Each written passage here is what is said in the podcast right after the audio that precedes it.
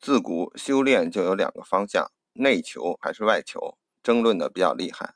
比较极端的内求就是每天打坐修炼，熟读经典，不理外物；而比较极端的外求就是每天诵经、祈福、科仪等，基本没时间打坐修炼，只去做功德、表诚心。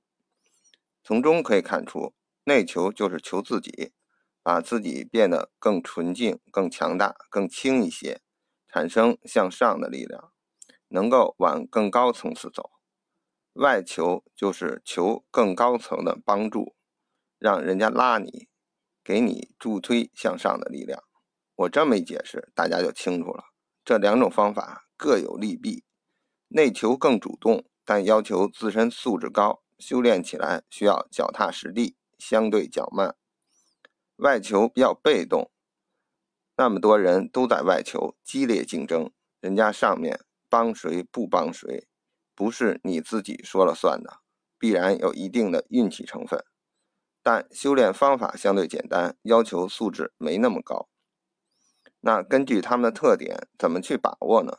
其实答案早在《道德经》里，帛书版五十八说：“执今之道，以御今之有。”也就是说。到底是内求还是外求，要看当时的时代背景。由于我讲的是道家内丹功的修炼，所以这里说主要是他的一些情况。其他门派的修炼方法，大方向的道理也是一样的，大家可以参考。从内丹功角度说，古代的书籍上面主要还是讲内求为主，当然也是需要法财履地。这些外在的东西配合，那时候大的时代背景就是天地元气非常充足，甚至在汉朝以前还可以在山里挖出很多宝药，可练外丹配合内丹功的打坐修炼，效果非常的好。现在有很多人看了这些古书，就一直想着内求，不理世事，甚至终生进山修炼，以为这样就能跟古人一样有好的效果。这其实是大错特错，因为现在明显天地元气不足了，这点儿我不给大家解释原因了，比较高深。但从大家的身体上就可以看出来，虽然寿命可以被现代医学吊着长了一些，但同样营养条件下，身体素质比以前差很多。普通人都这样，更何谈修炼之人的素质会降低很多。光内求明显是不太靠谱的，所以现在的做法正确的是内外结合。因为光外求也是个问题，人家上面选择提拔人、分配修炼资源的时候，肯定也看资质。你即使功德很多，非常忠心，但由于打坐修炼不足，比较浑浊，欲望太多，非常沉重，人家拉你费太大劲儿，即使拉上去。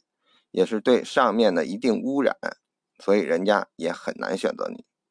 因此，一定要内外结合，通过内求让自己变得更纯净、更清灵，拉你费劲儿更小；通过外求让自己功德更多，修炼意志更坚定，在诸多修炼者中脱颖而出，人家就更容易选择你。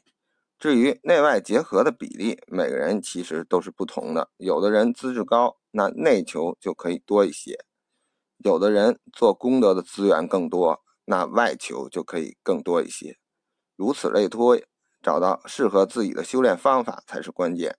希望大家都能脚踏实地，一步步提高自己，不要自甘堕落。因为给我们的时间真的不多了，稍微一浪费，就可能遗憾千古。慎重再慎重，珍惜再珍惜。